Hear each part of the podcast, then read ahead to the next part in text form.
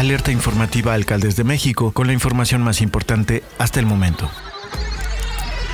Al menos durante los siguientes 30 años, México seguirá utilizando combustibles fósiles en una proporción importante, lo cual, aunado a la demanda por relocalización de empresas, da sentido al planteamiento de construir una nueva refinería sin que se descuide la política de transición energética, consideran especialistas del sector. La dependencia a cargo de Rocío Nale refirió que el país tiene un déficit de gasolinas. Más de 500 millones de autos consumen combustible diariamente, lo que equivale a más de 1.2 millones de barriles de gasolinas. La de esa demanda se cubre con importaciones, pero se busca restar esa dependencia de insumos extranjeros y ser autosuficientes, con el aumento de producción del Sistema Nacional de Refinación con Deer Park y Dos Bocas. A partir del 2035 bajará la demanda del mercado mexicano y podría ser más rápido si las políticas actuales fueran actualizadas en el poder, tener una transición rápida de carros de combustión a eléctricos.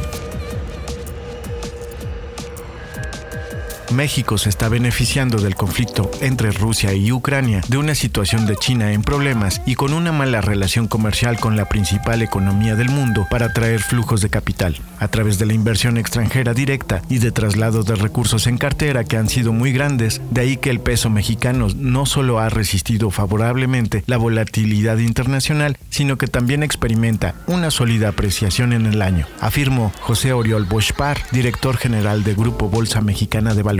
ante la recomposición de portafolios de inversión a escala internacional, el mercado accionario de México se benefició de la migración de posiciones en activos, al registrar un sustancial aumento de capital foráneo en julio. De acuerdo con cifras del Banco de México, el saldo de la posición de inversionistas extranjeros en el mercado accionario mexicano pasó de 177.215.9 millones de dólares al cierre de junio a 186.237 millones de dólares en julio, logrando un máximo histórico para el país.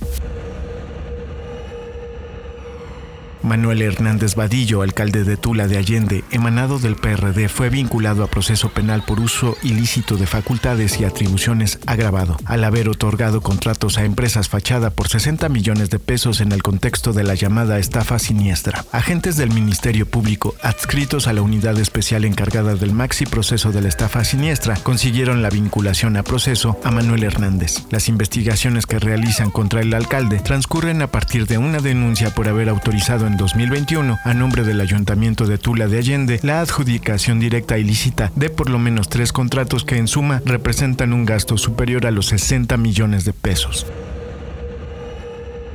Los centros de justicia para las mujeres en la Ciudad de México han beneficiado a quienes se han atrevido y decidido a poner un alto a la violencia que han vivido y han depositado su confianza en ellos para ayudarles a sanar, abrir las puertas a la justicia y recuperar su proyecto de vida libre de violencia. En el octavo aniversario del Centro de Justicia para las Mujeres sede Azcapotzalco, la fiscal general de justicia de la Ciudad de México, Ernestina Godoy, informó que se han otorgado 4.158 medidas de protección. De esta manera se han prevenido e impedido que las mujeres continúen siendo víctimas de la violencia o de la consumación del delito más atroz cometido en su agravio, como lo es el feminicidio, señaló.